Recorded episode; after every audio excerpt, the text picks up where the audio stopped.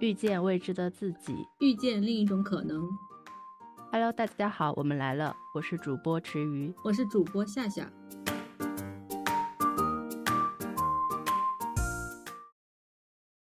巴尔扎克曾说：“童年原是一生最美妙的阶段，那时的孩子是一朵花，也是一颗果子，是一片朦朦胧胧的聪明，一种永远不息的活动，一种强烈的欲望。”周国平在《守望的距离》里说道：“孩子不在乎时光流逝，在孩子眼里，岁月是无穷无尽的。童年之所以令人怀念，是因为我们在童年曾经一度拥有永恒。可是孩子会长大，我们终将失去童年。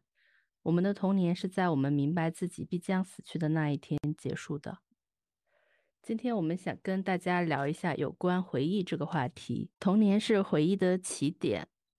那至于，童年对你来说印象最深的是什么？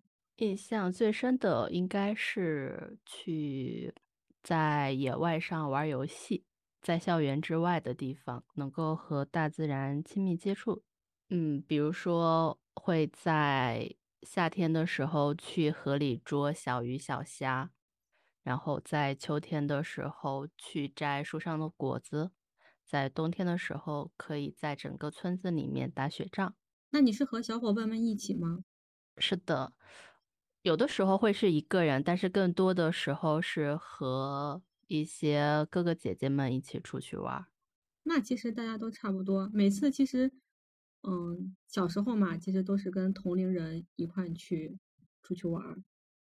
对。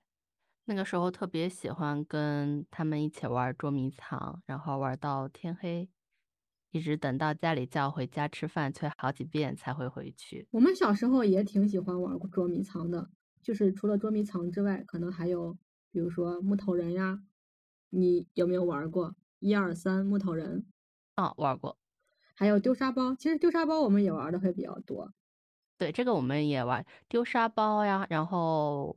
这种一般会在学校里面玩，嗯，是，呃，我们就属于就是在学校里面玩的，然后在呃家里面也会再玩一遍。然后除了就比如说丢沙包呀，还有弹珠。哦，对对对，弹珠，我小的时候还是一个神射手呢。是吗？我现在还满满一罐子的那种玻璃弹珠。对，天哪，真的像宝石一样。对你刚刚说你冬天可能跟大家打雪仗是吗？对。我们除了打雪仗之外，我们还会滑冰。天呐，我们这边的雪没有那么厚。我记得小时候其实雪下的挺大的，可能最近几年就是不怎么下雪了。但是小时候雪下的会特别大，然后就是银装素裹嘛。嗯。然后因为就是有的地方，嗯，有的地方就是地上会有一些水嘛，然后它会结冰。然后也会加上雪，然后有一道长长的冰道，然后我们就把它踩实，然后在上在那上面就是滑冰啊这之类的。直接踩上去滑吗？还是会用一些什么工具？我们之前就是直接踩上去的，就是你蹲在那儿，然后别人把你一推，然后你就滑到前面去了。哦，我们这边就是下雪的时候，嗯，很少是那种连着几天下，然后可能说刚有一些积雪。然后很快就是会又化掉一些，就堆雪人这种都还要去把雪攒一攒，就是楼顶上啊各各个地方就是还比较干净的雪，然后你把它搬到一起才可以堆。除了冬天会滑雪，然后会堆雪人，那夏天呢？你们夏天玩什么？夏天的时候好像都是。去山上就是摘那种果子吃。我们我们这边属于丘陵地带，嗯，说是山，其实也不是很高，然后就会种很多那种果树，大部分就是什么桃子树啊、李子树啊这一些。然后从夏天刚开始的时候，那些果子慢慢的就会有一些熟的比较早的，然后整个果子是青绿色的，但是你去吃它，其实已经有果子的香味儿和甜味儿了。那我们经常就是去在果果园里面，然后摘桃子吃，然后在果园里面玩捉迷藏。那你可以随便摘吗？可以的，因为我们 那边的山上面的，就是果园的主人，基本上就是我们的亲戚或者是邻居。然后小孩在里面吃几个的话是不会有人说只要你不不是那种非常浪费。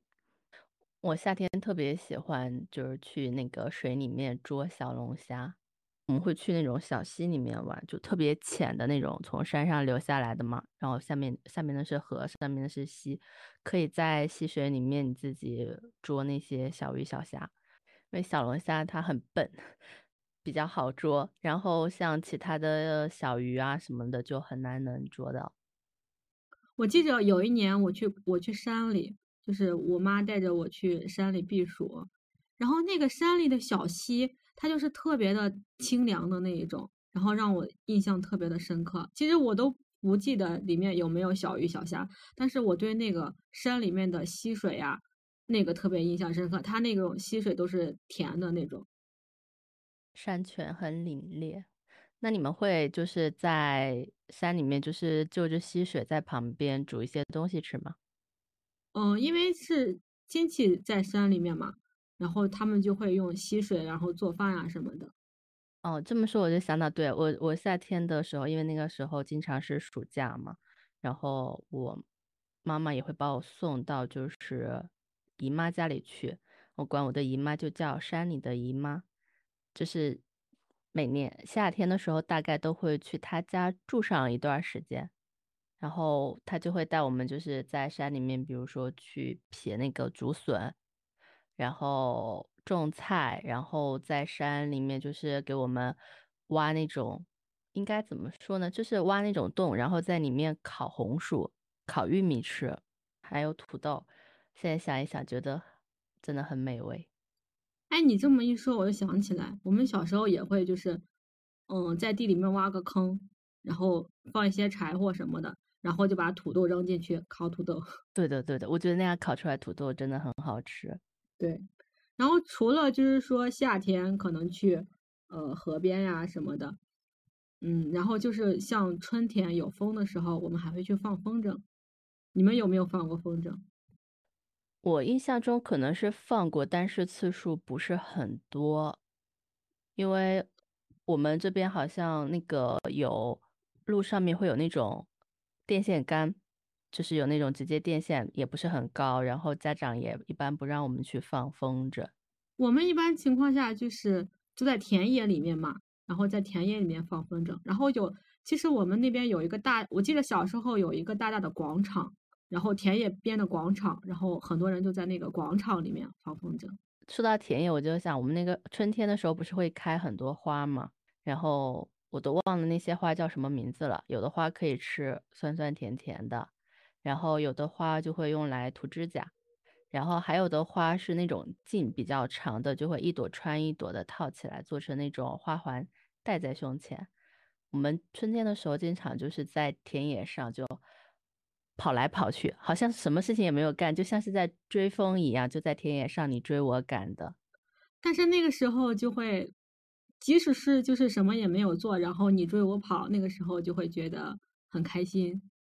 对，现在想想觉得很不可思议，就是真的好像是没有什么目的的，大家就在一起，然后突然间就跑了起来，然后像一阵风一样，然后又散在田野中，然后过一会儿大家又好像不约而同的跑了起来，就每天玩的都很开心。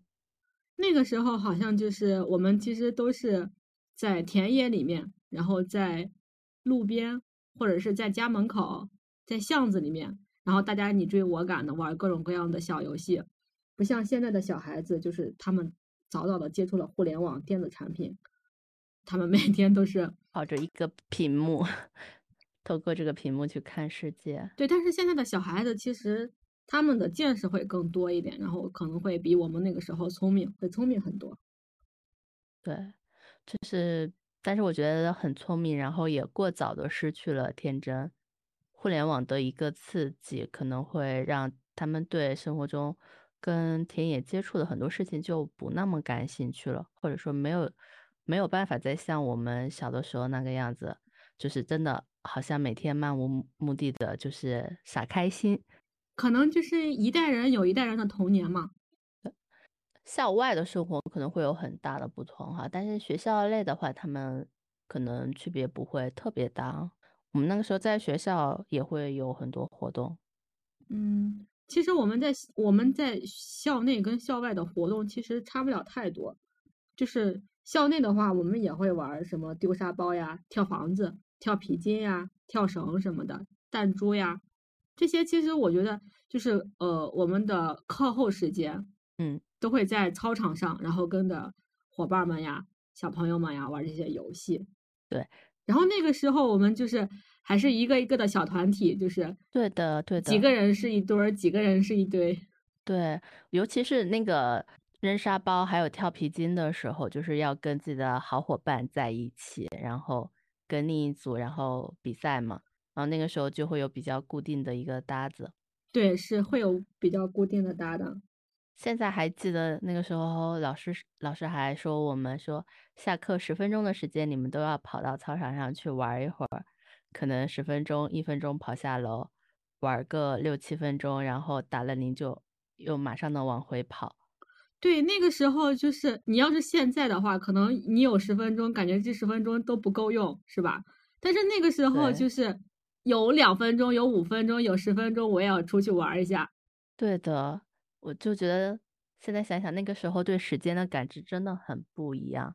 比如说跳皮筋的时候，有的时候跳一把不可能要三五分钟嘛，但是哪怕就剩两分钟，也可以先跳，跳了，然后下一节课下课了，你就再接着那个地方跳。对对对，就是你没有跳完，你可以我们记着，我们可以接着跳。对，然后就觉得那个时候就是好像两分钟啊、五分钟啊的时间都是非常宝贵的，然后一定要把它完了才行，就是不存在说啊，因为只剩两分钟了，那我就在这儿坐着等上课，就抓紧每一分每一秒，就是去玩游戏。对，其实我们小时候也会玩一些，呃，电子游戏，比如说那个超级马里奥，然后俄罗斯方块、华容道这些。小时候玩游戏，其实因为那个时候其实有那种学习机，学习机里面让你比如说可以有一些字典啊、英语啊什么的，但是大家基本上都是拿那种嗯学习机来玩游戏的。我们小学那边就是，好像在我的印象中，整个小学的时代，大家都没有玩过什么游戏机那一些。就你说那些马里奥啊这些，我都没有玩过，嗯，那你的童年就是缺少了一块。缺失了一大块可以玩的游戏。真的就是，我记得我们应该是小学三年级还是四年级的时候，那边才通有线电视。为什么记得哈？就是当时通了电视之后，大家就很开心嘛。然后放学之后就也不玩捉迷藏了，我们就说我们要回家看电视。然后被当时的数学老师吧，然后听到了，就问我们说：“你们为什么要回家看电视？”他然后我们就跟他说：“因为现在有有线电视，就可以看很多节目。”然后那个数学老师还就逗我们说：“你们之前也有电视啊，为什么不能看？”他说：“你们应该说你们要回家看电视节目。”然后我们就笑着跑回家去看。所以就一直到，嗯，那应该是三四年级才开始有这种有线电视。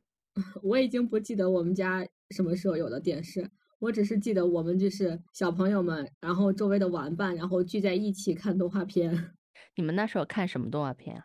嗯，我印象最深的话就是，嗯，火影。那个时候就是，然后还有哆啦 A 梦、魔法小樱，就是日本的动画片。那个时候就是看的会特别多。其实除了日本的，然后还有国产的话，就是比如说大头儿子小头爸爸、猫和老鼠。猫和老鼠是美国的，然后海尔兄弟，海尔兄弟是国产的，还有葫芦娃、黑猫警长这些。我感觉我几乎全部都看过。你刚刚说的，我都感觉我都没有看过几个，好除了大头儿子小头爸爸，我知道，但是这些知道我在小时候是不知道的，都是我后面更大一些之后才知道的。我哦，我突然间感觉哇，我的小时候这个精神世界有点匮乏，没有什么，真的没有什么。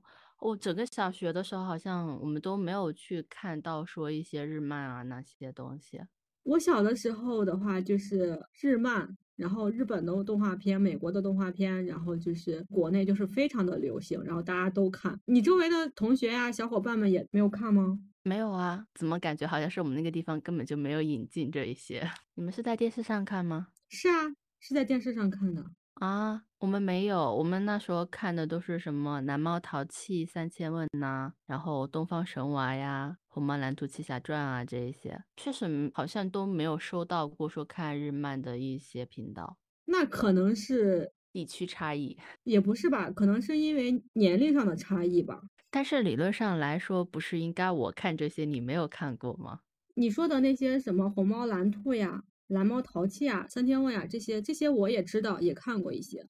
我好像仔细的回想了一下，确实在整个小学基本上没有接触到日漫。我是等到上高中的时候才偶尔看了一些，更多的时候是在大学。不过我们那个时候好像也很少，就是除了看动画片之外，更多的时候就看那些电视剧嘛。电视剧我们也看了超多。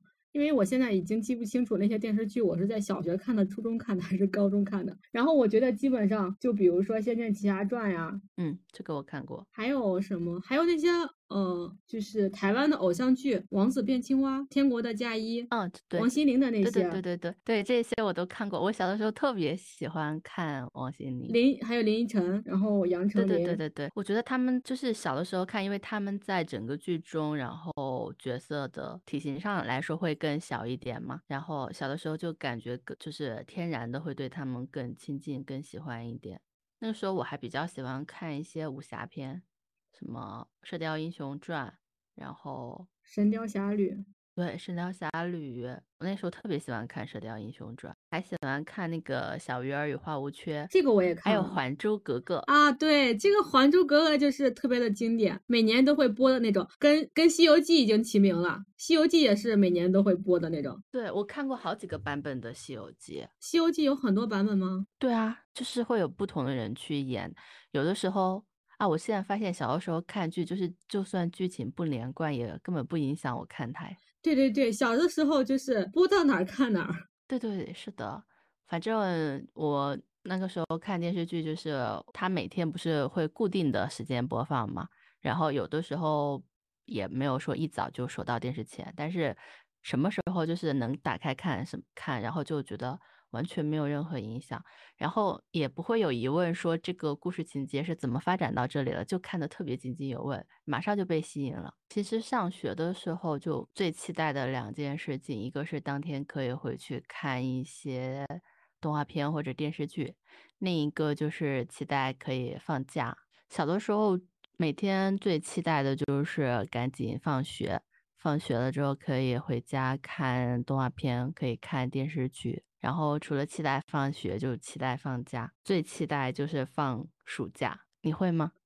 以前就是上学的时候期待着放假，感觉暑假对于小时候的我来说就是一件特别特别漫长。暑假过半的时候，我就开始想上学了。我从来没有在暑假想过上学，就是我巴不得就是这个暑假可以一直不要结束。你为什么这么喜欢暑假？因为暑假每天就是吃吃玩玩就很开心啊，然后也不用写作业什么的。我那时候特别期待暑假，因为暑假的话不是相当于我们学年末嘛，然后每个学年末的时候升年级的时候会学校会给我们发相当于奖学金。对，小学的时候，你们那个时候就已经有奖学金了吗？我们只我们只是会在学期末的时候会发一些奖状呀之类的。就是我不知道用什么来称呼它很合适，他又是在学期末的时候发钱，我就想就叫奖学金吧。因为我小的时候基本上是没有零花钱的，就不是说零花钱很少，就是没有，所以每一年学期末的那笔奖学金对我来说是一个非常重要的额外收入，就可以拿到这笔钱去买一些零食吃，然后买想要的一些玩具、卡片什么的。我们那个时候不知道叫奖学金是否合适哈，基本上就是五块钱、十块钱的样子。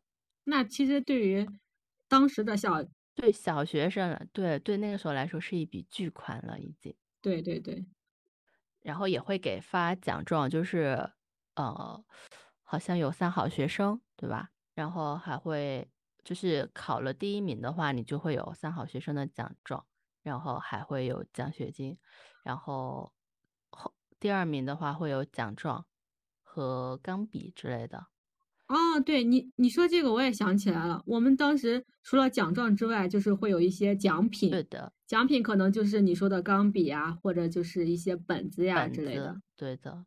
我们第一名就是奖钱，第二名奖笔，第三名奖本子，哇，那你每次都考第一名吗？差不多吧。因为我们班上的人很少，我们班只有二三十个人，然后我们整个年级只有一个班。那你好厉害啊！其实我们当时好像一个班就是五六十个人那种。我们那一级很特殊，就是上一级和下一级的人都几乎是我们的两倍，然后就我们那一级只有二三十个学生。主要是因为我完全没有任何的收入来源，然后特别想要这个钱，所以就特别努力的去考试。它是我唯一的合法的收入。那其实这个就是很厉害啊，靠你自己学学习来得到你想要的，就是奖励。我之前小时候的话，就是都是过年的压岁钱啊之类的。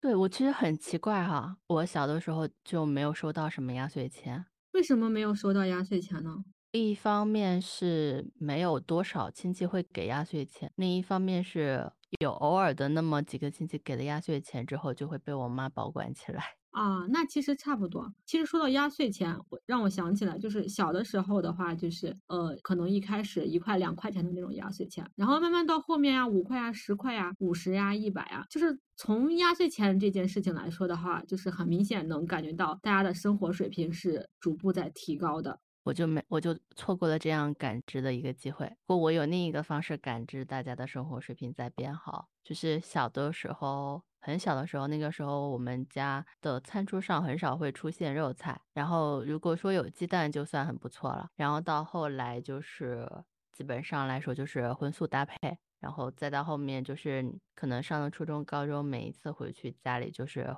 因为想可能一周一个月才回去，吃的都还比较好。我从这个肉占整个菜的比例上来说，感受到了大家生活上的一个进步。那我觉得你可能就是对于美食的这个敏感度会比较高。因为我初中的时候、高中的时候都是在学校吃，我每天吃了早饭，上午四节课，第三节课就饿了，然后就一直想等着去吃饭。然后去吃饭的话，也没有什么，学校都是那种大锅菜。所以，就那个时候，我上学有很长一段时间，每天都是挖空心思想怎么能弄点好吃的。那个时候，学校外面不是有很多就是那种地边摊，但是学校一般会规定我们就是像我初中、高中就属于寄宿生嘛，他是不允许我们就是出去的，也不允许我们就是托人去买这些吃的。然后我们就想很多办法去弄到那些吃的，比如说。会请走读生，就是假装他要吃这个东西。比如说早上的时候，我们早上很早就上早自习嘛，然后走读生早上过来上早自习，他们走过来的路上，然后就会买一份，其实可能会买一两份，然后放一些在书包里面，然后走到路上就是边走边吃。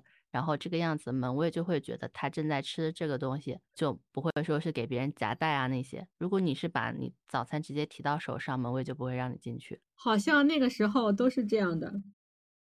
然后就是靠这个样子让他们带一点外面的，就是可能味道上来说会比较好吃一点的食物进来。说到那个校门口的路边摊，其实我觉得就是那个时候。可能都没觉得什么，但是现在回想起来，就会觉得那个是一件无比美味的东西。你们小时候，呃，路边摊都会吃什么？我们会吃那种炸串、炒粉、炒面，还有手抓饼、包子，然后还有馄饨，就还挺多种多样的，什么样都有。像我们的话，其实你刚说的炸串也有，就比如说炸蔬菜串，然后还会炸鸡柳呀。还有关东煮的串串，我们也吃的比较多。然后像我们这边的话，就是什么菜夹馍呀、肉夹馍呀。然后因为以前的饼它都是炭烤的，然后那个就是特别的，就是干干脆脆的那种感觉。然后像现在的话，可能就是那种千层饼的那种酥脆的那种感觉。然后就是以前的那个饼也特别好吃。然后还有烤红薯呀这些，我们也会吃的比较多。再说我都要流口水了，感觉记忆中的食物好像总是会更美味一点。对对对。我们那时候一般平时就是周末，我们放假回去，然后外面就会有很多很多好吃的，然后我就会从学校门口出去，到我们坐公交车的那个地方会有一段路嘛，我们就会一路走，一路吃吃一路，跟小伙伴们一起，然后大家经常就是呃一种食物就买一份，然后你一口我一口，然后这样就可以吃很多种。对，小时候基本上都是那样。啊，现在想一想，还是分享的食物也会美味加成啊。主要是当下的那种感觉，然后你身边的那个人，你跟你身边的那个人共享了一份美味。对，那个时候特别喜欢交一些走读生朋友。那除了暑假，你对寒假呢？寒假喜欢吗？寒假又喜欢又不喜欢。为什么会对寒假不喜欢呢？因为寒假的时候不是会走亲戚吗？然后那个时候家长就会说，来给大家表演一下你新学的那些节目啊什么的，觉得非常尴尬。嗯，我好像没有遇到过这种。其实对于我来说的话，寒假会比暑假会更热闹一些，主要还是因为过年嘛。其实小时候的话，会对过年会比较期待。因为小时候过年会比现在热闹的多，嗯，小时候过年的话就是会穿新衣服，会期待新衣服，然后会走亲戚，然后会有压岁钱，然后像我们那的话就是我们还会放炮呀、点烟花呀之类的。对你这么说，我现在想想也还是挺期待，小时候还是挺期待过年的。还有就是我们那还会打灯笼，呃，因为以前的那种灯笼，早期的那种灯笼还是那种纸糊的那种嘛。普通的那种灯笼就是一个呃圆球状的，然后是木质的架子，然后周围呃一圈是那种红绸子嘛，中间会有一个呃细细的，就是丝吧，铁丝，然后中间会有一个孔，然后那个孔里面可以插一根蜡烛，可以可以插一根蜡烛。其实那个应该不算蜡烛吧，那个就算打灯笼的那种那种火烛。打灯笼的那种蜡烛的话，它就是细细的一长根儿，然后可能肩头部的话，它是头部的话，它会用。那种就是，嗯，丝棉，然后裹住，然后在外面的话就是那种蜡蜡烛这样子，像像然后那个，然后我我们会把那个插在灯笼里面，然后那个底部，然后我们会给它放一个就是土豆块儿或者是一个萝卜块儿，我们就是喜欢点就是打着灯笼，然后在那个巷子里面走来走去啊，大家就是大家会把那个灯笼插在那些墙的缝隙里面，然后在那玩游戏啊什么的，除了就是那种最普通的那种。嗯，灯笼的话，还有就是那种各种各样的花样那种，然后那个时候就是可能会有一些，嗯，有的小朋友可能会有那种，嗯，是一个花篮状的，也有一种小动物的那种，然后那个就是大家也会比自己的灯笼好不好看呀，这个样子。你们这说的好像是那种正月十五猜灯谜呀，然后大家提着灯笼到处玩。啊，是是是。我们这边没有，那可能是地区的吧。一个地区可能会有一个地区的特色。我们这边过年的时候好像就很少跟小朋友们大家一起玩了，基本上就是不停的走亲戚，可能从初一然后一直走亲戚走到上学，每天都到不同的亲戚家去。因为我们的话就是亲戚都是大家都是住在不远的，都是基本上都是住在一起的。走亲戚的话，集中走亲戚也就是两天，可能两三天时间吧，那个样子。剩下的时间就是都是跟平时大家的小伙伴一块玩呀那种。哦，那你们会就是在每个亲戚家都吃一天饭吗？就比如说，可能就是我们我，比如说像我妈，可能今今天会走十家亲戚，然后只在其中的一家亲戚里面吃饭。哦。我们这边走亲戚是，嗯，就是家里会派一个人出去走亲戚，然后派一个人在家里等。如果有十家亲戚，那么就是十家都要去。然后这十家亲戚，像假设一共就十家亲戚，然后可能就是，呃，初一、初二、初三，就是每个亲戚都要拜访。然后从初一到初十，每天选一家亲戚吃饭，大家一直在一起吃饭。嗯，就这样吃十天。我们没有，我们不是在每一家亲戚家都吃饭的，有的时候其实就是只在固定的那几家吃。哦，现在想一想，好像我过年的时候，就是为什么你一说到过年，我的印象就很不开心，就是因为你你要把一个节目表演上十次，哇，看的人 其实还是那些人，然后只是表演的场地变了，好无聊呀。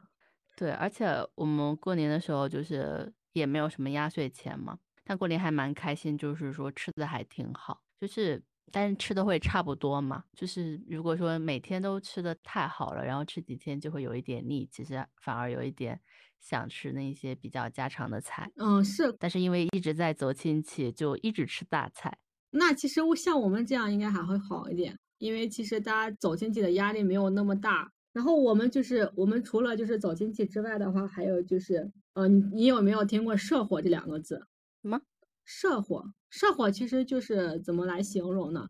就是可能会有一就是那种街头杂耍的那种队伍，可能会有一些秧歌队啊，还有一些踩踩高跷的一些。你有没有见过踩高跷的？没有，但是我知道哦，就是那种表演是吗？，对对，就是那种表演，就是民间杂活的表演。对，就是那些嗯、呃过年的时候的好多的一些表演，他们会组成一个表演的队伍，然后就是从那个街道这条街道走到那条街道，边走边表演那个样子。我知道这些，但是我没有就是在小的时候见过。然后那个时候就是我们会跟着那些队伍往从这条街道走到那条街道，其实那个时候还挺好玩儿的。虽然那些表演可能年年都有，但是每年的话还是都是会凑在跟前去仔细的去看呀什么的。除了社火之外的话，还有庙会，我不知道你们那有没有庙会。没有，庙会的话，就是其实就是跟电视上演的那些差不多。基本上其实，嗯、庙会庙会嘛，肯定是有一座庙，然后这座庙里面肯定供奉了哪个哪一路菩萨之类的，哪一路佛呀之类的。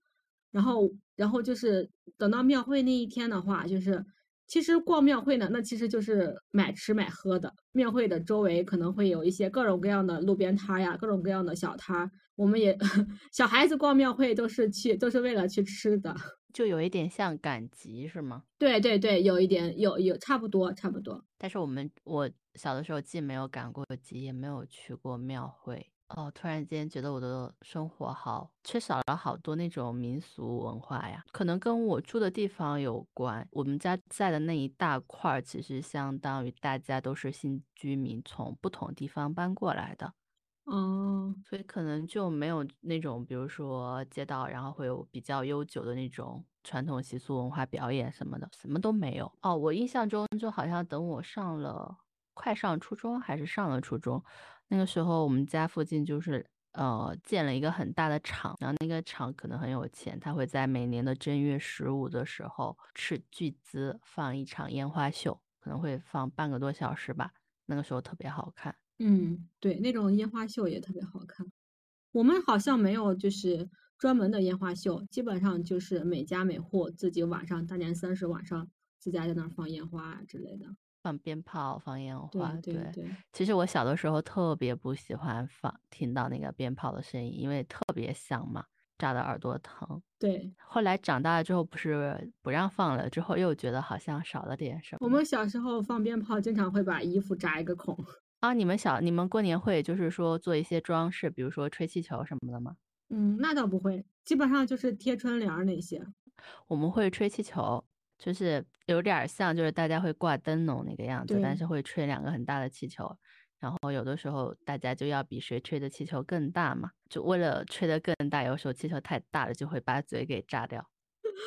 我一刚才就想问这个，是的，是的，是的，会炸掉，就是炸到嘴皮发麻，你知道吗？不会破吗？基本上来说，就是啊，不会达到一种呃受伤的程度，但是肯定会很疼，疼好，可能严重的话要疼好几天才会好，然后轻一点的那种可能就疼一会儿就好了。但是大家还是乐此不疲的去吹，就比谁吹得更大。那其实也挺有意思的。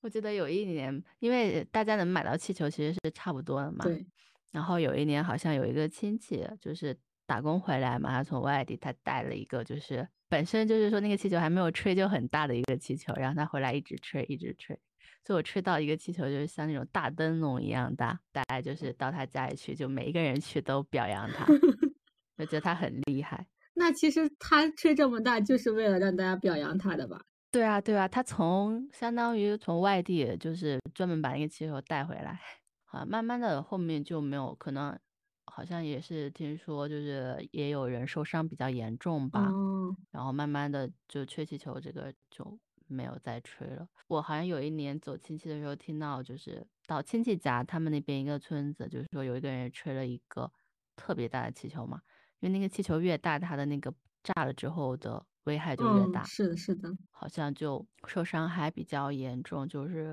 嘴唇就直接炸裂了。那挺严重。然后对后面就慢慢的大家就是不再去吹了。我们只有就是说过节日啊，我们过节日的话，可能就是学校里面会组那些组织那些节日活动，然后只有那个时候，我们大家会吹气球啊，装饰学校，装饰我们的教室这样子。你们经常做这样的活动吗？在学校里的时候？对我们小时候的话，就是学校会经常组织活动，就比如说春游啊、节日表演，就是像六一儿童节、元旦，都会以班集体为单位的话，组织一些表演活动之类的。然后还会有一些唱歌比赛呀，然后还学校也会组织我们去看电影、运动会什么的。哦，我整个小学六年，我们只办过一次六一儿童节，看过一场电影，举行过零次春游、零次秋游。春游其实也，我们我我春游其实去去的也比较少，然后节日会比较多。像节日的话，尤其是六一儿童节，有学校会组织各种班班集体表演节目嘛。也会有班集体内的，就是我这一个班级之内的话，可能呃几个人几个人各种各样的表演。然后我们有的同学会唱歌，有的同有的同学还会就是那种呃说相声、打快板儿都有。然后还有就是，像我跟我的小伙伴们，然后会组织一个歌舞表演什么的。天呐，你们好多才多艺啊！我刚刚想，我想问，我仔细想了一想，我们的全校性活动，全校大扫除 算吗？这个我们每年都有。全校大扫除这个我印象不深了，但是肯定会，呃，我记得应该是有。然后班班级大扫除倒是经常会有。我们基本上就没有什么班级活动。像你说什么大家一起表演，就班内表演完全没有，小学没有，初中没有，高中也没有。天呐，我的学生时代也太惨了吧！初高中的话都会比较少，这些活动基本上都是集中在小学的。初高中基本上就是运动会。然后说到运动会的话，其实我以前跑步还挺擅长的。我记着我高中的时候跑运动会，跑跑步还跑到了，还跑到了前面，不是第一名就是前三名。我跑步完全不行，那个时候就是。呃，能唱能跳的，其实唱吧应该不算唱，但是能能玩能跳的，真好啊！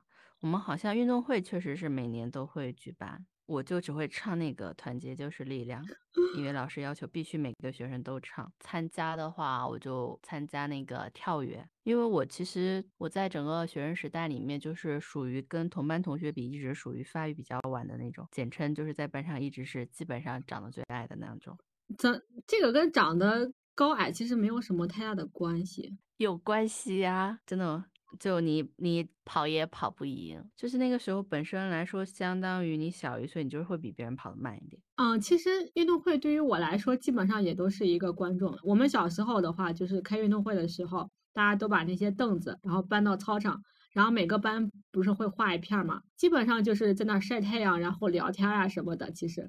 还有就是要给那个广播台写稿子，鼓励自己班上的运动健儿。好像好像是有吧，我记不太清了。那个时候，有的时候，尤其是你的好朋友去了嘛，然后你就肯定要给他写。我们那个时候经常就是广播台会收到很多稿子，然后有的时候运气比较好，你你去他刚好就可以给你念；有的时候你写了稿子压下去了就不会念了。所以你就要一直不断的写。你说这个我好像是有点印象，就是为了好朋友嘛。对，就是那个压稿子那个，你必须得一直递，一直递。对，其实那个时候主要是因为稿子太多了，他们念不过来。对，刚开始的时候就还会很期待，因为运动会就不用上课。但是后来其实运动会都是在那儿晒太阳的，有的时候如果是夏天就太晒了，然后然后我们就你知道吗？然后就是运动会的时候，那边就是操场上就是空空一片，然后大家都是去各种地方去夏凉，然后去玩去了。对我们那个时候啊，就是学校会规定一定会把教室门都锁上，所以我们也回不去教室，然后就会到处找那种啊，比如说楼梯下面呐，反正任何可以乘凉的地方，就每一片阴影的下面都是人，然后阳光照着的地方都是运动健儿。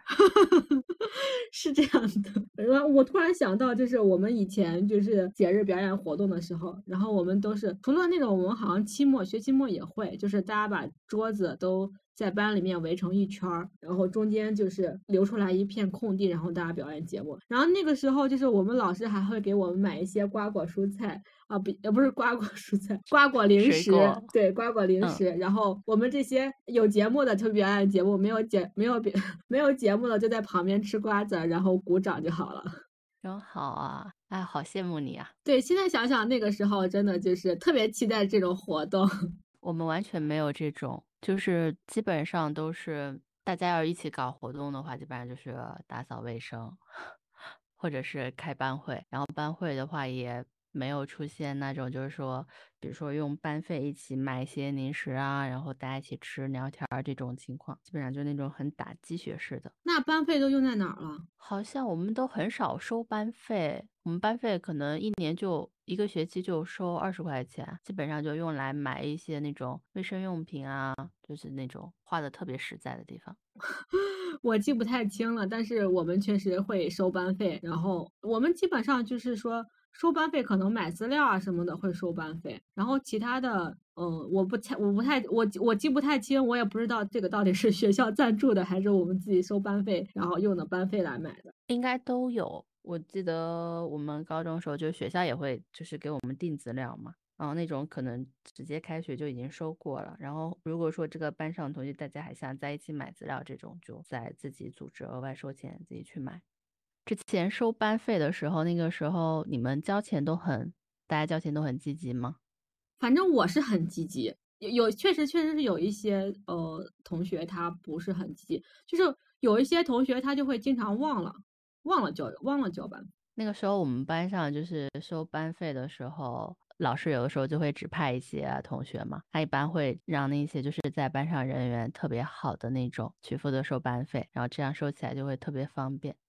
好像是这样，就跟收作业一样嘛。对，就好像反正那个时候就很多事情其实都是同学们，我们好像自己在做，对吧？你说的这个，我觉得好像对于我们来说，就是我们班班长收的。哦，那你们班你们班班长是对你来说印象最深刻的同学吗？那不是，我对班长的印象好像不是特别深刻。那你有什么玩的很好的小伙伴吗？对我小学的时候就是有一个玩伴玩的特别好。其实我们是一个小团体，因为我们当时不是有会有好多小团体嘛。在他来，在他他是一个转学生，在他来之前的话，好像没有形成一个小团体。等他来了之后，就是不知道为什么，突然我们就这个小团体就成就起来了。我们不是那个小的时候，就是会有那些歌唱比赛嘛，因为他就是他是转学生嘛，然后好像又多才多艺，他就是会指挥嘛。然后我们本来其实是有一个，另外有一个同学是老师培养的苗子。然后等他来了之后，老师就特别喜欢他，然后他就顺利的成为我们的合唱比赛的一个指挥。然后从那之后，就是其他的小团体也都想要，就是让他加入到他们的小团体。然后就是我不知道他为什么，现在已经记不清了。最后他就是跟我们玩在了一起，然后我们就是形成了一个小团体，然后玩了好久，好好几年那个样子。真好，好羡慕你们这样稳定的友谊。你小时候有玩伴吗？没有很没有很稳定的玩伴，我们班上也会有，我知道我们班上是有很多就是小团体嘛，男生就不说，呃，女生他们也会有，应该是有三个，但是我不是这三个团体中的，相当于就是孤零零在外面。基本上我们班的那种小团体都是以地缘为单位的，相当于说，比如说三个村，然后这每个村里的小孩他们可能会在一起玩。但我没有跟他们住到一起，所以就没有办法再没有办法融入进去吧。因为很多时候大家一起放学啊，对对对，就一起走，这个过程会非常的有助于，就是说成为一个小团体，然后这个团体里面大家关系会更好。对，因为上学跟放学嘛，放上学放学路上其实也会发生很多好玩的事情。对，但我基本上就没有上学和放学路上这么一段的时间，因为我家住的离学校太近了。那你又缺少了一一块乐处。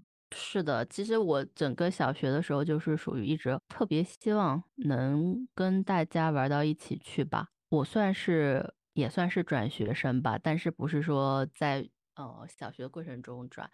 我们班上的同学他们是从幼儿园就认识的，因为我们那个学校是既有小学也有幼儿园，然后他们幼儿园就是一个班。我是相当于从一年级转过来的。那个时候，因为语言可能发音上面也会有一些不同，包括说大家都本来就认识，我也跟他们不是很熟，就一直很难融入进去他们的群体。这种确实是很会比较难。像我们这种的话，就是因为我们小学六年级之前它是不分班的，所以就是常年的日积月累，大家会积累出来一些感情，然后就是很容易这个小团体就会越来越稳固呀，那个样子。然后等到其实其实等到六年级之后，我们分了班之后，因为要小升初嘛，分了班之后，其实慢慢的其实感情其实也都散了。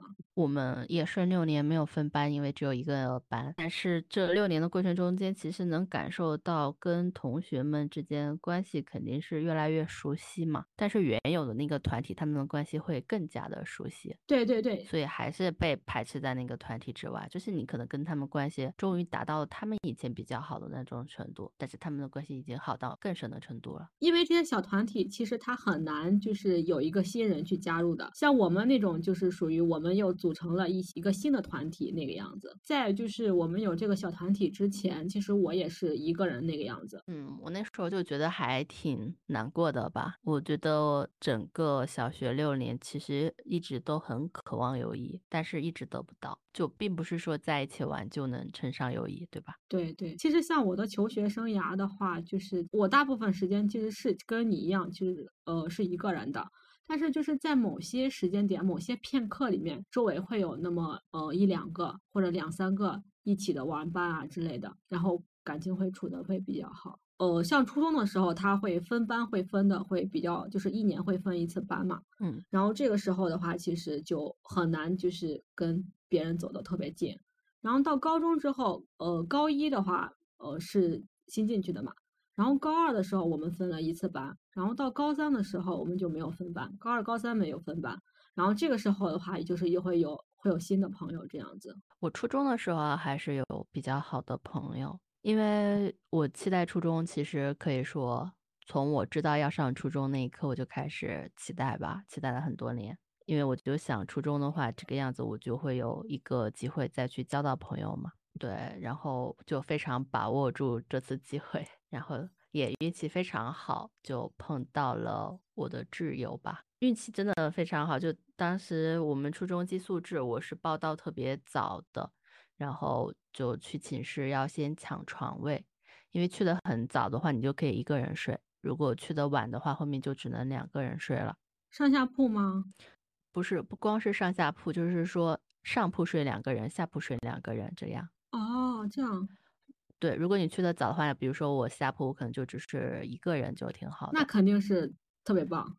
对，然后我当时就抢到了嘛，因为我们班上就是，比如说床位可能是有十六张，他就可以住三十二个人嘛，但班上女生可能只有三十个人，这样肯定会有两个人是一个人，就一个人住。我就很幸运抢到了。然后当时我们班上有一个女生，她来的非常晚。然后那个时候就每一张床都已经有人了，然后他就没有地方住。后来我就想，我就跟他说，他跟我一起睡吧。然后就那样，我们就认识了。而且在教室的时候也还蛮幸运的，就是我们算是同桌，我们当时是三个人坐一排，然后我和他中间还隔了一个男生，然后我跟他就坐在左右。那你不自己换一下吗？嗯，那个位次都是老师确定的吗？你们可以自己换位。我们上高中之后，就是老师就会管得很宽松了，就是。自己基本上都是随意的。这个时候我也想到，就是以前小学的时候，或者是初中的时候，大家都喜欢往前坐嘛，往前往前排坐，往第一排坐。然后到了高中的时候，大家都喜欢往往最后一排坐。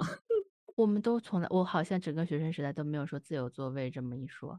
就是我们上高中的时候就会很自由了，因为你知道吗？就是以前的话，我们我不知道你们有没有啊，就是老师会让你换座位嘛，中间的往两边换，两边的往中间换嘛，让大家均衡一下嘛，对吧？嗯。然后到我们高中的时候，它就有一种新的变换形式，每隔两个礼拜，我们从最后一排往第一排换，然后第一排往第二排换，这样逐行换。哦，滚动式换。对对对。然后换着换着，大家觉得每每隔两个礼拜都要搬桌子，太麻烦了，然后大家索性就不换了，自己爱。坐哪儿坐哪儿。嗯，我们初中的时候都是老师直接确定的。高中的时候，高一是老师确定，高二、高三后面分班嘛，高二、高三就一直没有分班。我们班上的位子一直都是我定的。我们高二、高三的那个班主任就是他，基本上只管教学吧，然后很多事情都扔给我做，包括说像排位啊这种事情。然后我就一直对我就一直把自己放到倒数 第二排，就有非常大的自主的权利。我们这个老师就特别有意思，就。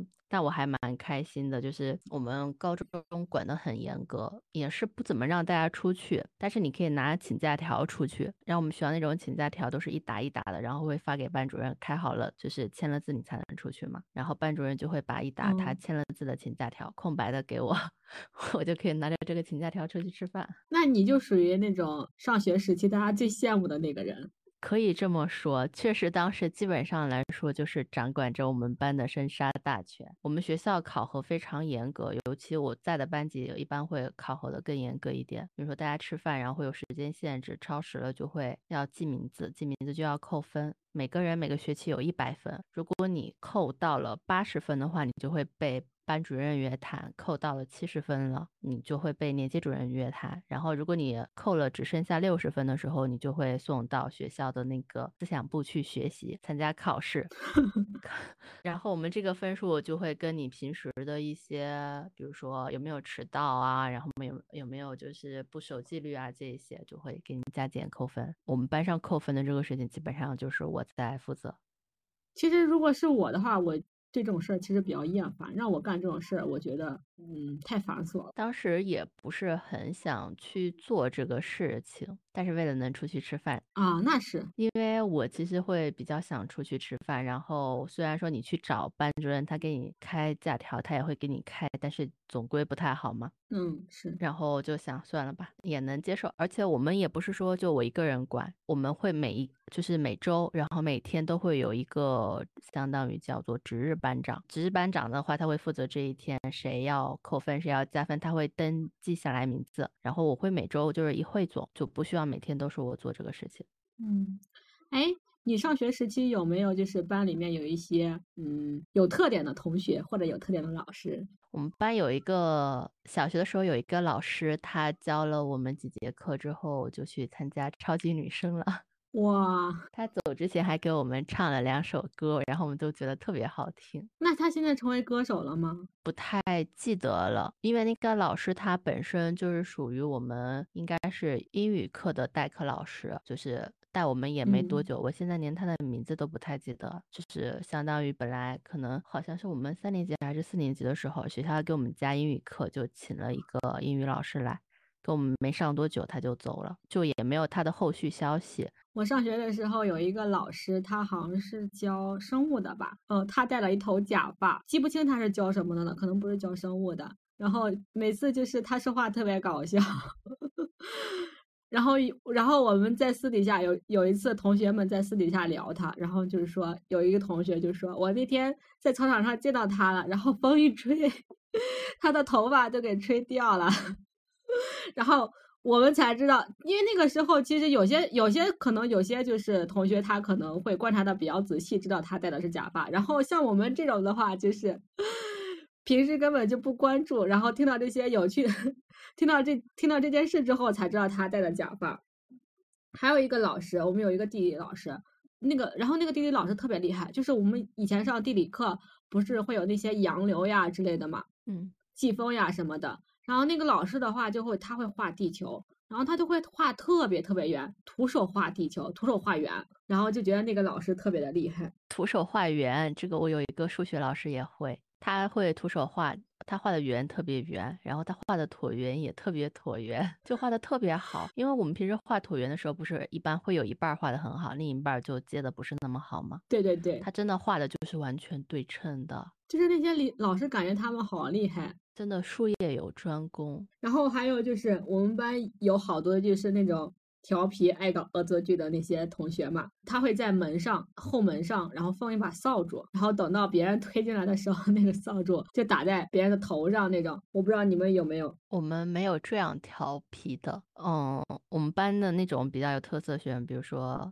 像小学的时候，然后是同班同学，上了初中就成了同校的同学嘛。嗯，他们不仅仅是叫调皮了吧，就是会做一些违法乱纪的事情，会打架。呃，就是因为好像我的一个小学同学，他在我们上初中的时候，他跟别人打架，然后从学校那个栏杆上面直接就是拔了一根钢管出来，然后跟人打架，把人家打得骨折了。然后学校连夜把所有的围墙，然后栅栏那些全部加固。好像那个时候我也听到过好多就是嗯打架的学生，但是我也只是听说，好像他们打的就是头破血流的那种。那个同学，我后来就上高中的时候就听说他被抓到那个少管所嘛，现在应该早出来了，不是很了解。他比较好玩的学生都是在高中的时候碰到的，因为初中的学校会感觉管理的更加严格一些。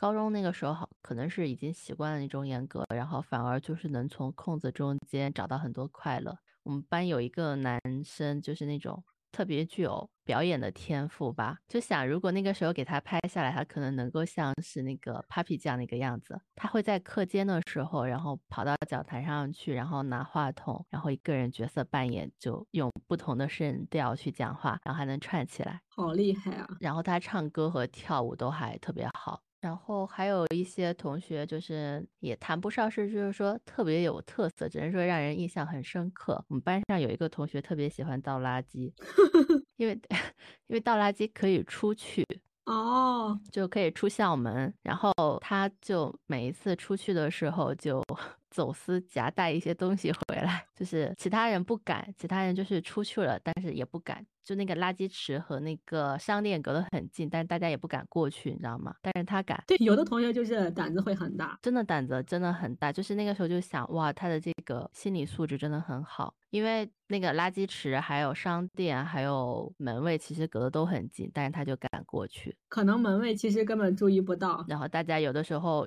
想买什么东西，就会托他帮忙。就是他也不是说要赚这个钱，他非常享受他帮别人买东西这个过程。对，要是我。我也会很享受，就是既刺激又好玩儿。对，但是我们就会觉得很害怕。嗯，然后大家就是我们班就大扫除，不让他参与任何的扫除的内容，就只让他负责倒垃圾。然后他就每一次都去，我觉得他很像一个江湖侠客，很羡慕这样的同学。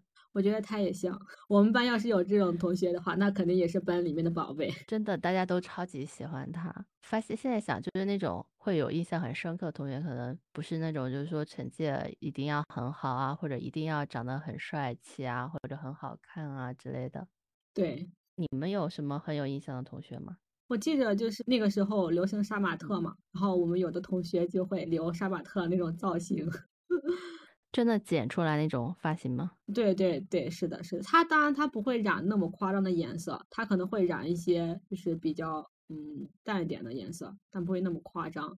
然后我们还有就是因为我们就是上学的时候，就是因为大家头发太长了，然后被集中叫去剪头发。对我刚还想问，你们学校竟然能让你们染发？嗯，我们学校其实我上学的话，就是小学、初中、高中的话都会比较宽松，没有那么严格。因为我们大部分同学的话都是走读的嘛，寄宿的会非常非常的少。哦，我们学校就管得特别严格。我的头发有一点自然卷，然后在阳光下照着，颜色可能偏红偏黄一点。我之前被教导主任就是叫去过办公室，说让我去把头发剪一下。我当时还很纳闷，就我的头发根本就是自然就是这个样子。我们一般情况下就是不会限制女生的头发，然后有有些男生的头发特别长的话会让剪一下。然后我们班有个男生就是有一天特别生气，他直接去剪了个光头。啊，在我们学校剪光头也要挨批评，就是你可以剪寸头，但不能剪光头。光头也会批评吗？对，老师觉得就是你光头就是想特立独行，就想跟别人与众不同。这个我们倒是没有，就是说会限制你与别人不同，就是还是比较 宽容。我们不行，我们就是你的头发不能太长，但也不能太短，更不能没有。然后你的衣服不能穿的太少，但也不能穿的太多。我们完全没有限制衣服，我们会，我们学校甚至会规定，比如说，哦，上高中的时候，我们每个人胸前都要挂一个牌子。然后有的时候冬天你穿衣服，不有的时候会拉开嘛？拉开之后你不是又会拉上嘛？然后那个牌子就会从外面到里面去。这个样子的话，我们会扣分。感觉好像像那种就是私立学校的那种。怎么说呢？我们学校就是想，可能希望跟那些什么黄冈中学、衡水中学学习。哦，但是吧，只学到了人家的皮毛，没学到人家的精髓，尽在一些就是那种条条框框上面，然后抓的特别严。哎，那我就是好奇了，就是在这么严格的教育之下，有没有早恋的？有啊，很多啊。就是这种事情，就是你越禁止就会越多。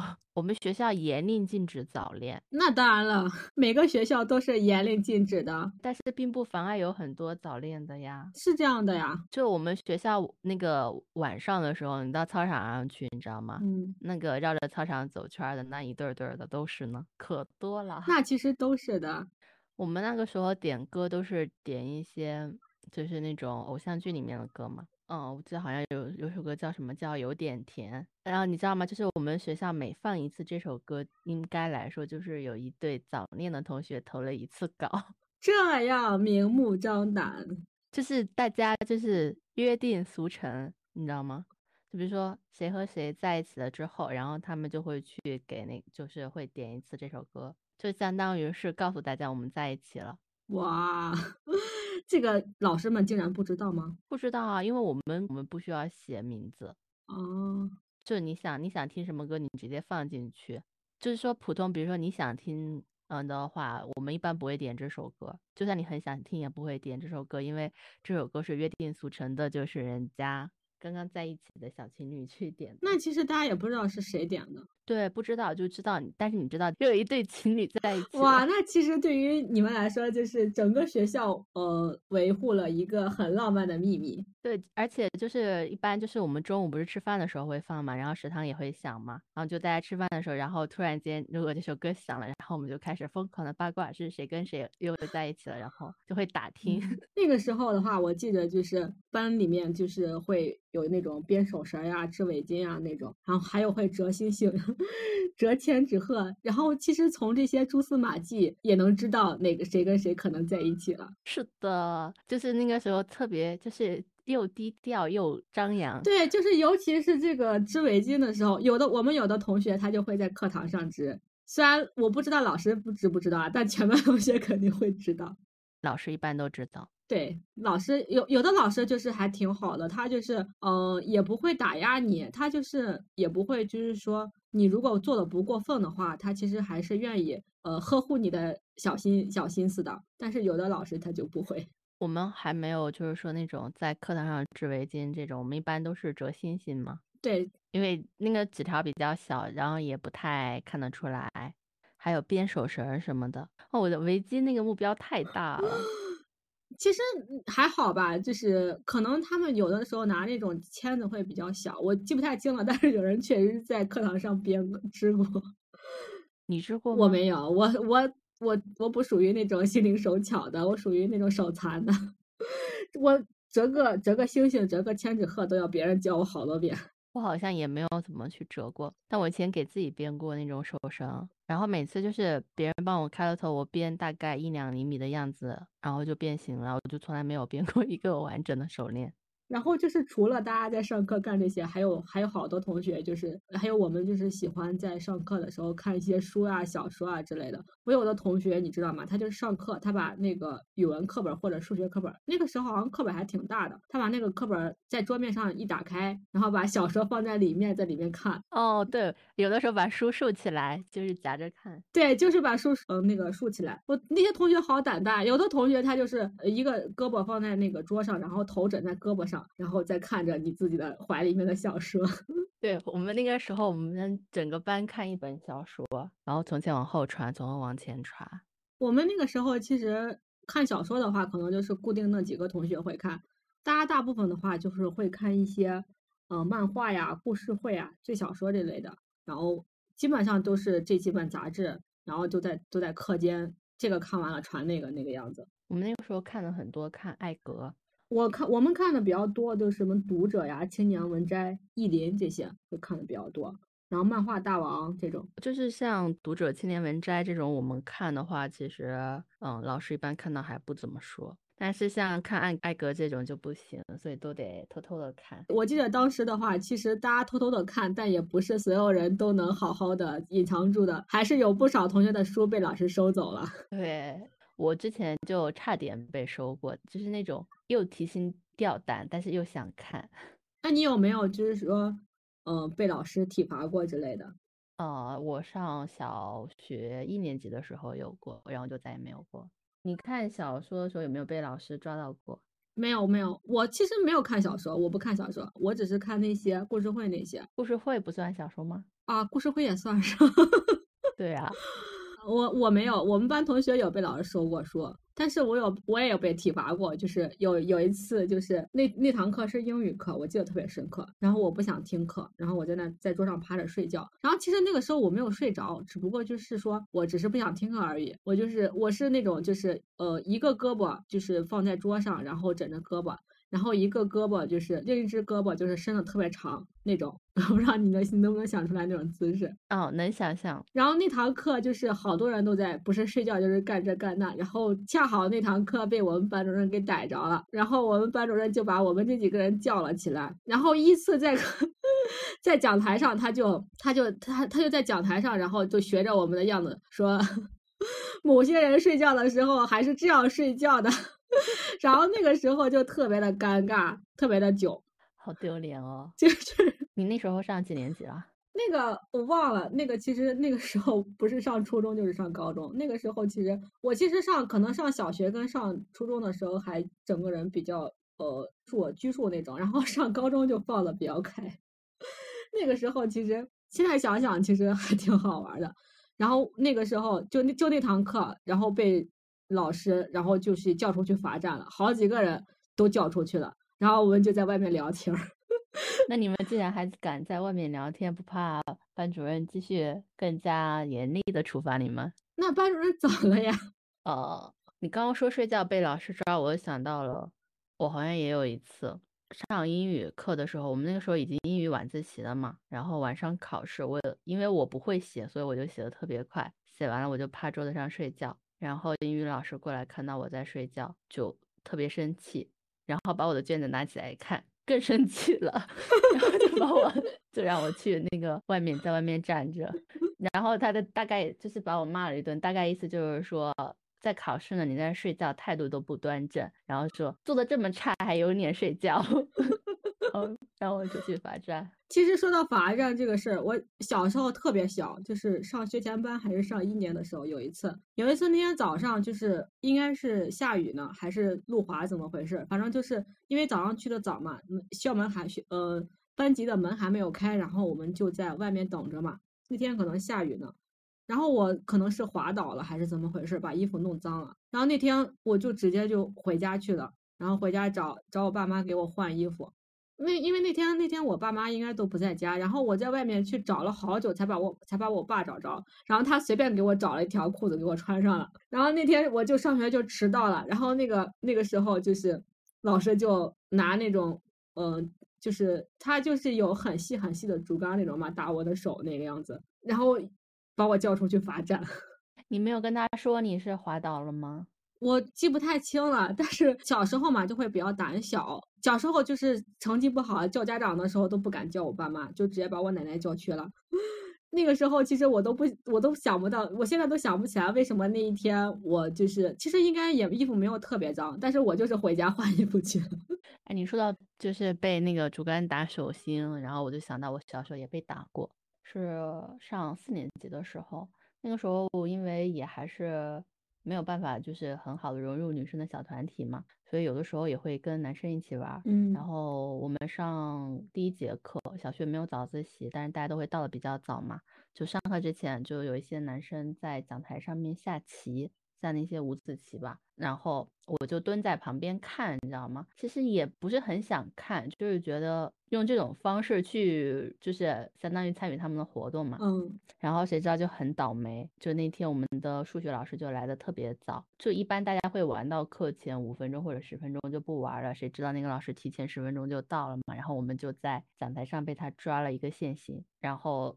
老师就把我们所有在讲台上的人都站在讲台上罚站，然后就每个人把手都伸出来，然后就打手心。然后打到我的时候，我就觉得我当时还有点心里很不平衡，因为我没有去下那个棋，我只是在旁边看嘛。看，嗯，对，我就觉得他不应该打我，但是也没有说。然后不过他打我的时候，我觉得也不疼。嗯，后面那个就让我们就在讲台上站了几分钟。其实那个时候就是说罚站到无所谓，就主要很丢人嘛，站当全班同学的面，然后站到那个地方，然后剩下所有人都是男生，就只有我一个女生，然后觉得更丢人。那个时候其实就是比较小嘛，也不敢跟老师去争辩。对。我当时其实还想去说，但是我没有说，然后就上课嘛，第一节课数学上完了之后就下课，下课老师就把我叫到旁边去说，他说他都没有怎么打我的手，就没有怎么使劲的打，我说我知道，然后我就说我没有下棋，我只是在旁边看。然后老师说，我知道你没有下棋，但我不是因为你没有下棋才对你的就是打你的手心没有打得很厉害。他说，因为我知道你知道那个点不应该在讲台上蹲着玩儿。哦，就是我是因为你知道这个事情，所以我才没有就是打我的手掌心打得很重。然后可能老师那个时候也看得出来，我就是特别渴望想要去跟别人一起玩嘛。嗯，然后他就跟我说，他说如果说你，我忘了他的原话，反正当时给我很大的一个冲击感。他就跟我说，他说他想选我当他的数学课代表，但是大家不投我的票。因为我们那个数学课代表、语文课代表就从一年级起就定了，你知道吗？就每年都是他们，每年都是他们。但是我们老师会换，然后上到四年级的时候，老师就说想重新选，然后大家就肯定还是会选之前的那个嘛。嗯，然后他就跟我说，他说但是大家都不选你，我就不好，就是说一定要让你去当这个数学课代表。但是他跟我说，他说我觉得你在学数学上还是很有天分的，就让我好好学习，让我不要就是每天就是只想着要跟大家一起玩。如果说你就是融入不了这个群体的话，那么你就去成为更好的你自己就好了。当时给了我一个很大的冲击，就是之前从来没有人跟我说过，就是说其实你可以不用非要去融入一些小团体的，你可以就先管好你自己就好了。我觉得这个老师还挺好的，就是属于那种对他特别负责任，因为那个时候其实我可能说被班上还会有一些针对，知道吗？然后这个老师他可能也看得出来，后面他就是可能也是为了鼓励我吧，就是因为我相当于一直融入不了他们，就有一点性格上可能就是又自卑又自信。自卑的地方就是我真的融入不了他们，然后自信的地方就是如果我能融入了他们之后，我还未必要跟他们一起玩呢。然后那个老师就一直鼓励我。其实一个老师，一个好老师，对于呃一个学生，尤其是那种情况下年纪比较小的一个学生来说。对你不管是鼓励还是什么，对你来说可能会是很印象会很深刻。像你像我，就是我从小到大学习都不是特别好，唯一学的比较好的话就是数学。虽然我学习不好，但是我数学绝对是我们那个班里面学的最好的。对，这个也是因为就是我小的小学的时候，还是那个数学老师，从来就是没有人说过我学习好，没有人鼓励过我。然后那个老师就说我这个人就是属于非常有潜力的一个人。那个时候就相当于对我来说打开了一扇门，我从那个时候起就是特别喜欢的数学，这个就是一个好老师带给呃那个时候的我的一种力量。我其实从很早就很喜欢数学。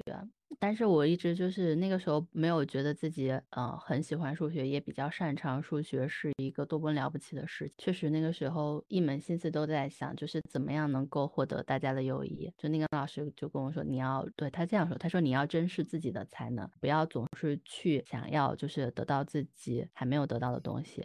因为那个时候，我其实想要去获得他们友谊的时候，我都觉得自己做的是非常有一些卑微，你知道吗？嗯，其实我不一定说我真的很想去玩这些游戏，但是为了能够跟他们多一点联系，然后就要去玩，然后嗯，确实是一种很没有自我的表现。如果你对一个可能就还不到十岁的小孩来说，说自我也太早了一点。但是那个当时那个老师跟我讲的话，就我就是会觉得，原来还可以这样，就真的以前完全不知道。而且我什么都没有跟他讲，他竟然都知道。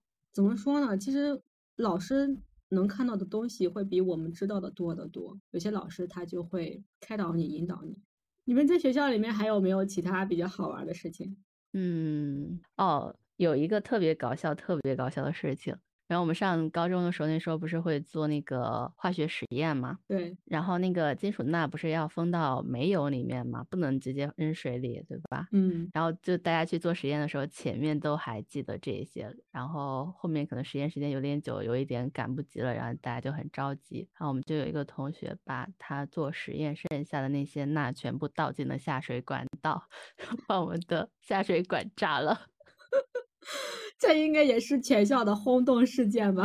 就是一下子就炸了，而且就是说，它本来就是刚开始的时候，它是发生了两次爆炸，就是第一次爆炸炸的只是那个，就是一点点，你知道吗？嗯，只有一点点嘛，然后就因为它炸了一下，然后上面就是可能更大的那一块就是也掉进去了，然后就砰一下子炸开了。然后我们那个实验楼跟教学楼是紧挨着的嘛，然后实验楼和和教学楼中间的那个下水管道可能会连着卫生间什么，反正一下子炸了就特别臭。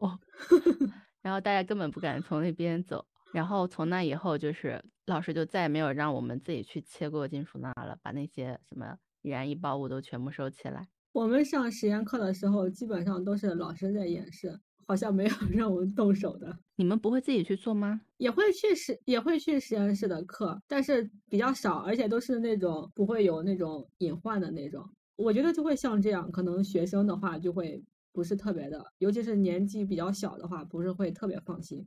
我们那时候好像学校要去呃评选吧。就是学校要给自己评选，然后就必须要让就大家做到一定数量的实验。然后我们那时候就是会必须让我们去自己亲自去做这些实验。你说到评选，我我想到就是我们那个时候的评选都是一些优秀的老师、优秀的课呀之类的，会有一些听课的人，然后来一堂表演课。哦，我懂，就是比如说会的你就举右手，不会的你就举左手。说到这个，我突然想到一一个好玩的事情，就是上小学的时候，我不知道你们有没有啊，就是学校会组织一些呃座谈会，每个班叫一两个学生，然后去问一下你们的老师怎么样啊之类的。我不知道你们有没有啊，就是有一次，就是我跟我们班一个同学，我们俩去被叫去了。嗯，那个时候其实我记不太清了，就是老师有没有说告诉我们俩要要讲什么，但是我们俩坐在那个座谈会上。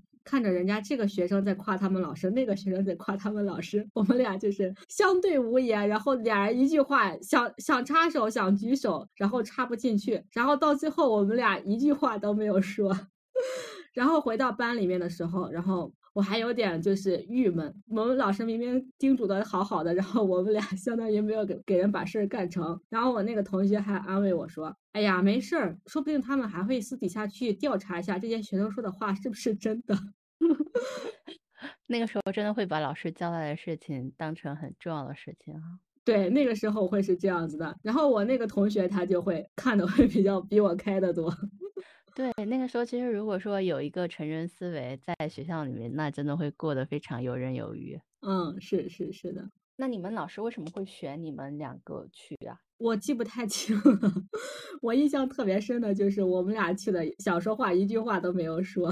我们老师一般就是安排这种事情的时候，就会找班上成绩比较好的同学去。我们没有那种座谈会，但是我们会有那种国旗下讲话。嗯。然后有的时候讲话的时候就是，嗯，有的时候有主题嘛，那种时候就是会有一些同学就会在讲话的时候，一方面说怎么好好学习嘛，然后一方面就会感谢他的老师什么的。你们国旗下讲话的话，会每周都讲吗？国旗下讲话这个对于我来说比较遥远，因为我属于学习成绩不太好的那一种。我们那个时候就是经常要去讲，按照那个光荣榜，比如说。刚刚期中考试完嘛，然后有光荣榜，然后到下一次大考之前，就是从第一名开始，第一名、第二名、第三名这样去讲。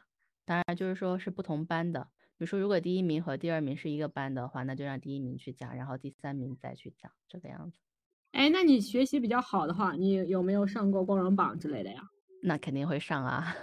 因为学校的光荣榜一般会有好几百个人吧，这么多？对，就初中的话可能会放前三百个人，当然大家一般会看前五十哦，前一百还是前三百？我们就是会有那种报刊报亭嘛，他就把那些好学生的那些照片贴上去。对我现在很想。穿越回去把那个照片换一个。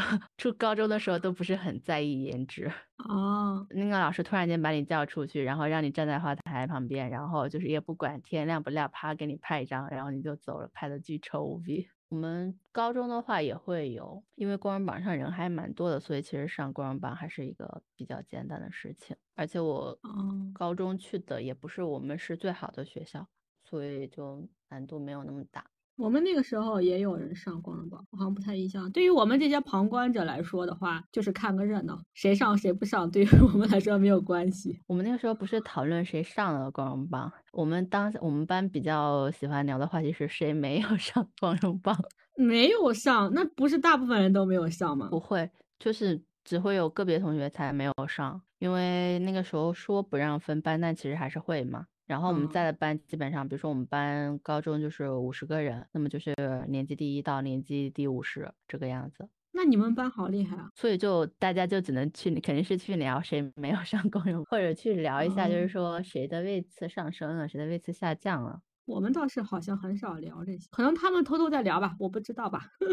反正光荣榜这个事情对我来说没有什么用，因为排在我前面的永远是那些人。我初中和高中都跟一个同学是同校嘛，然后同班嗯有四年，然后这六年当中每一次考试，无论是大考还是小考，他永远都是年级第一。因为我们学校那个光荣榜，他放的人不多，不不会超过十个人的，放的非常少，所以就是对于我们来说那些就会很陌生。哦哦，你说的是那种带有那种呃又有照片，然后又让他说一句话的那种，对吧？对啊，就有带一点哦宣传属性吧。这种我们一般就是年级前十就会有。嗯嗯，那你高中的时候就数学比较好是吗？不是高中，是整个上学期间。整个上学期，那你分文理分科就没有什么好犹豫的了。嗯，对，我直接就是选的理科。我们那时候文理分科可纠结了，为什么会纠结？因为文科也很好，理科也很好。我当时选理科最重要的原因，一个是数学，二一个其实就是什么政治呀、地理呀，我背不过，不会背。我们高一的时候那会儿政治，然后地理不知道是不是老老师打分比较松，然后我就每次没有怎么背，但是还能混一个还不错的分数。然后因为我自己在的学校是属于嗯，在我们市来说，它的文科会比理科要更好一点，所以家长啊，然后老师啊，在我们文理分科的时候会特别倾向于说让我们文理差不多的都去选文科。我们的话就是老师都会倾向于让你报理科，因为老师觉得文科不好找工作。我们那个时候学校就觉得，就是你考文科考上一个一本的学校概率会更大。哦，然后不过因为我自己也非常讨厌背书，后面就也还是选了一个理科。那你其实选了一个少数人选的是吗？那倒也没有，其实也还挺多人。就是学校并不是会说让所有人都去报文科，他会让那些本来文科就比较擅长的，或者说像我这个样子，其实偏科没有偏到文理上面的那种去报文科，这个样子会提升一本的录取率嘛。嗯，但是整个来说，大家选的肯定还是理科人更多一些。那时候文理分科就是去那个微机室，然后自己确定，然后大家就抓住这个机会，还可以偷偷的玩一会儿游戏。说到微机室的话，就是那种大屁股的那种呃电脑，然后每次进去还要套个鞋套。上微机课的话，大家其实 都是去在那儿玩 玩游戏呢，好像正儿八经也没学到什么。哦，对，那个时候因为上微机课最主要的是学打字嘛，其实，但是大家都是通过那个 QQ 聊聊天来把这个打字的手速提上去的。对，还有玩那个游戏，对对对你玩过 QQ 炫舞吗？，QQ 炫舞我玩的少，我玩的比较多的就是那个泡泡卡丁车。啊、我我之前玩过 QQ 飞车，然后每次还没跑就撞了，还没跑就撞了，后来就专门去玩那个 QQ 炫舞。对我也是，就是比较菜吧，但是越菜越爱玩的那种。人菜瘾还大。对，是的，是的。然后除了 QQ 飞车的话，什么 QQ 空间呀、QQ 宠物，我当时还养了一个小宠物呢。还有那个时候大家就特别爱比那个，因为大家当时就是没有没有太多的机会上网嘛，然后大家都会比自己的那个 QQ 的等级有几个太阳，然后有几个月亮，有几个星星。对对对对，我们那个时候还会比 QQ 号的那个位数位数，对对对，然后然后那个时候我们就去进网吧，然后就是，当然那个时候就是聊 QQ 聊的都少，基本上就是玩游戏呀，然后看漫画呀那种，还有就是看电视啊、电影啊什么的。哦，我那个时候特别热衷于装扮我的 QQ 空间。你知不知道 QQ 空间还可以种花？它会有它会有一个空间等级，然后根据你的等级不同，然后你那个花是不一样的。我好像不知道，那 QQ 空间里面不是有那个游戏吗？QQ 农场。嗯，QQ 农场我知道，因为我其实玩的这些玩的不是特别的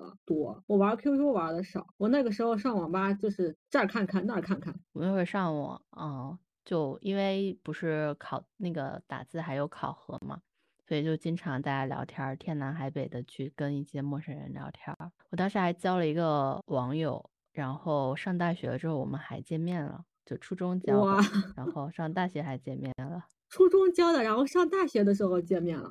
对，我之前也聊过一些网友，然后我后来也有很多网友，然后也见过面，但是没有说是很早，呃，就是比如说你初中交的网友大学的时候见面，那给你的感受呢？我特别好奇。就是嗯，怎么说呢？还是不要见面比较好。就其实见面也还行，但是见了面之后就联系就很淡了。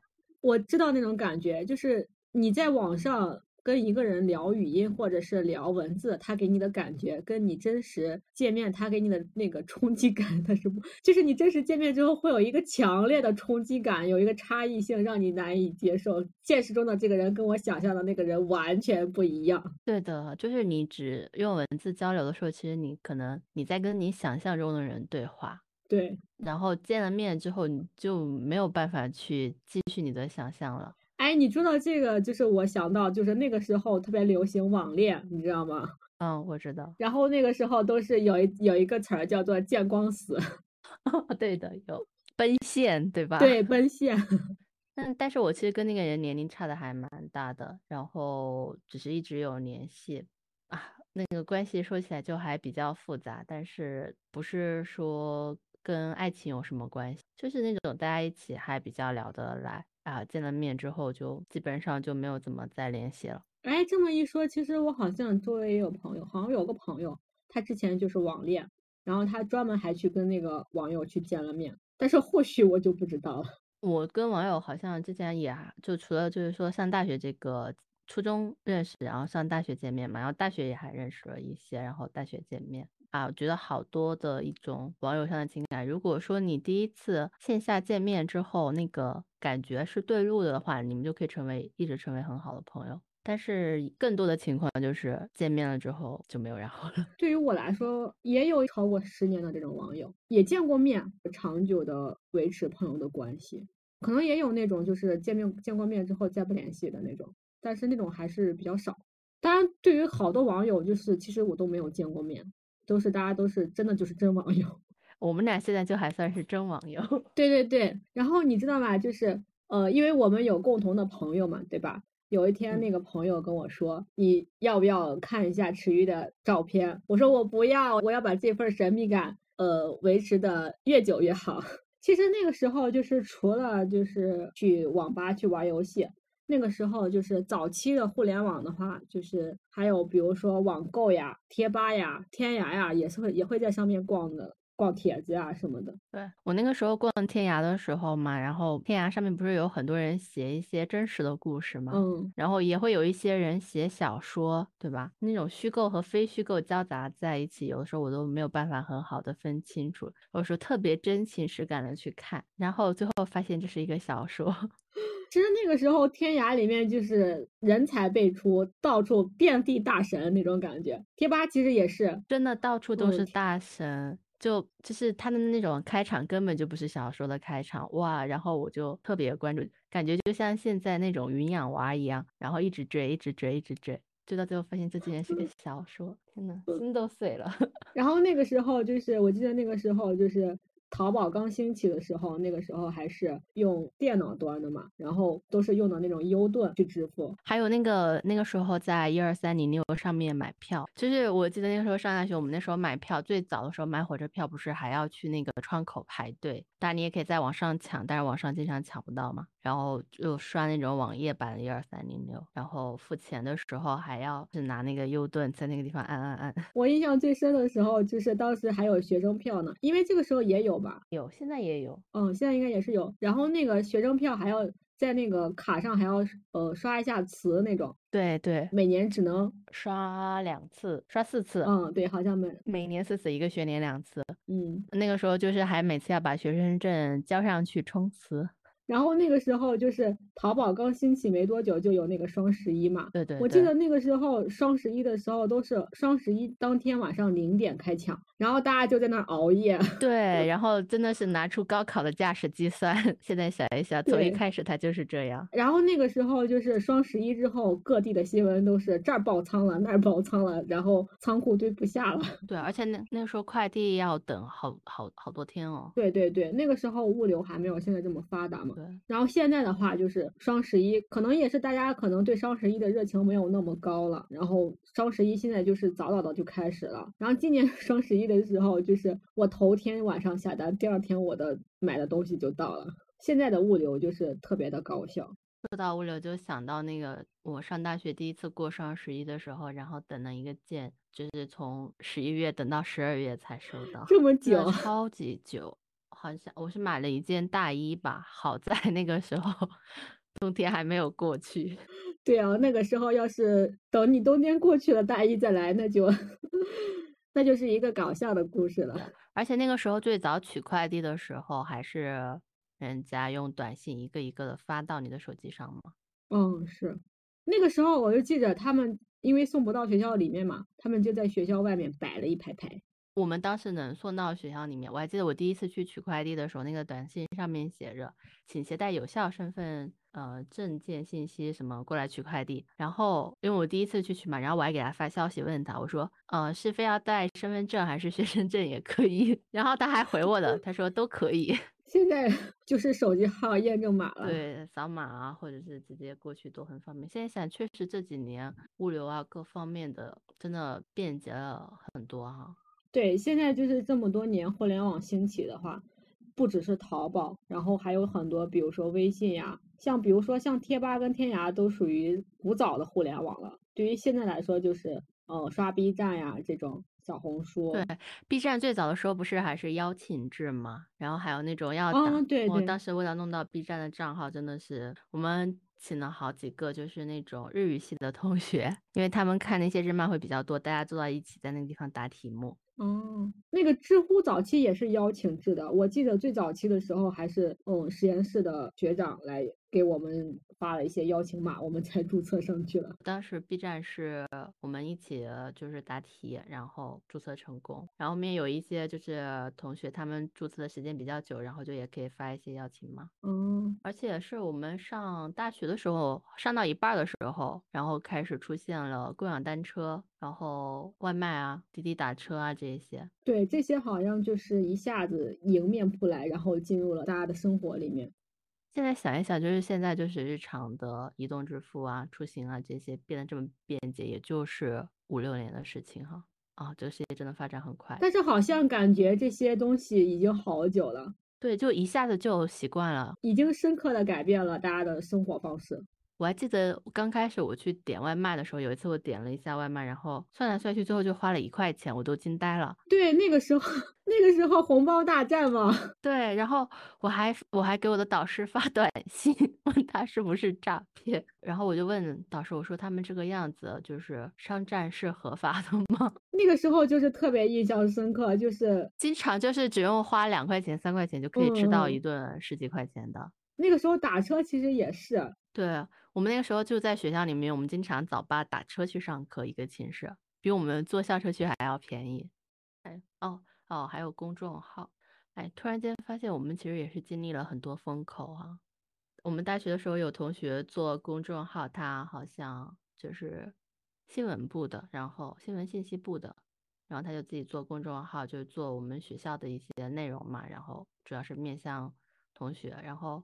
到他毕业的时候，他那个公众号都已经盈利很高了，每天发很多很有用的信息，然后周围的那些商家就给他弹广告。哦，对，好像就是大学的时候，有些同学就会有商业头脑。对，人家大学的时候就开始赚钱了。是的，就有一些，我记得我们快毕业的时候，那个时候大学的时候不是很流行学驾照嘛？嗯，然后就有一个同学，就是他觉得我们不是也会做那些创新创业的项目嘛？他觉得就是说那些驾校，然后收费太高了，有也有很多不合理的嘛，就开始报名费很低，然后你去了之后就会有很多附加的费用。然后他就在学校里面众筹了一个项目，然后后面就自己开了一个驾校。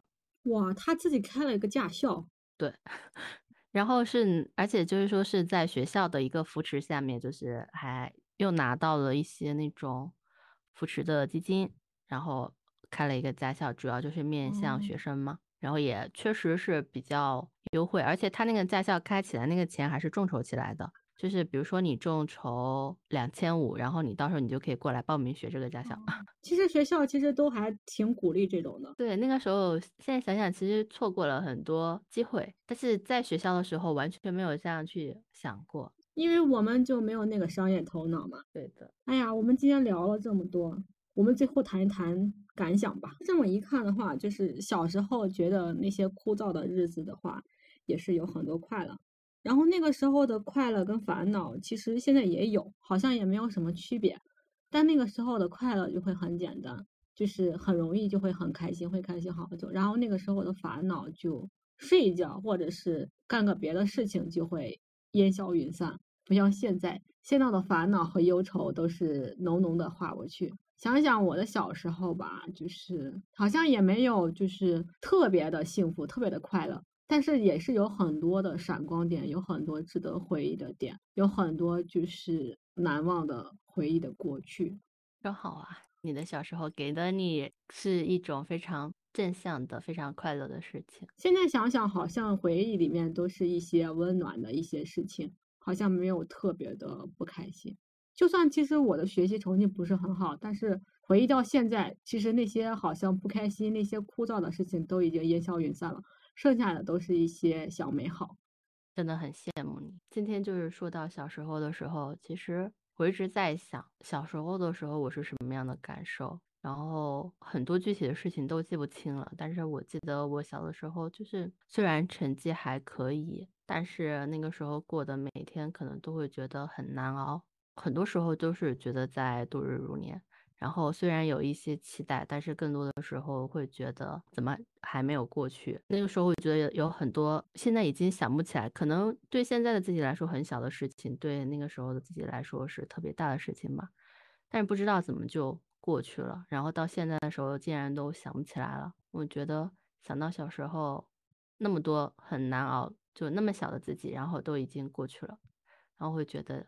那现在其实相对来说，人生会变得更可控一些了，然后自己也变得比小的时候就是要更强大一些了。但是困难虽然也会变得很大，但是好像还没有超过我成长的速度。所以现在就是会有一些不开心的时候，就会想，小的时候都熬过来了，那现在就也没有什么。就我今天跟你聊的时候，我感觉好像都还有蛮多很开心的事情，但是我。当我身处其中的时候，那个时候其实我并没有觉得自己的生活是开心的，甚至我都没有去想过说我的生活一定要开心多过伤心，而是我觉得那个时候的生活是毫无开心可言。其实那个时候身处当下的时候，其实你并不会那些开心都是一时的，你不你并不会觉得自己在一个很幸福的环境，你只会看到一些更好的东西。但是你回过头去看的时候，还是。会关注到之前没有关注到那些很幸福的点。其实我上高中的时候也是会觉得很痛苦、很难熬，因为那个时候就属于虽然学习成绩不好，但是还是想把它学好，还是想就是有一个更好的未来。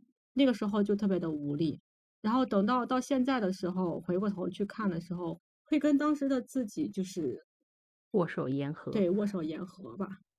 然后那个时候就会特别的希望自己能快速的长大，然后自己能掌控自己的人生。所以说，就是如果就是说，嗯，让我选择留在过去，就如果让你选择有一次机会能回到过去，你愿意吗？嗯，你其实不应该问我愿不愿意回去，而是就是如果回去，如果就是说把它看作一场旅行的话，如果有这么一次旅行的机会，我愿不愿意去过去旅行？那我当然是愿意的。但是如果你让我选择留在过去还是留在现在，那我肯定是会选择留在现在的，就不是留在。如果说是让你再重新度过一遍，你愿意吗？我可以就是以宫崎骏的一段话来说吧，就是如果把童年再放映一遍，我们一定先会大笑，然后放声痛哭，最后挂着泪微笑着睡去。对我来说的话，也是这么一种感觉。如果让我回到过去，我会把它当做放成电影去看一遍的话，我还是挺想回去看一下的，因为其实我觉得。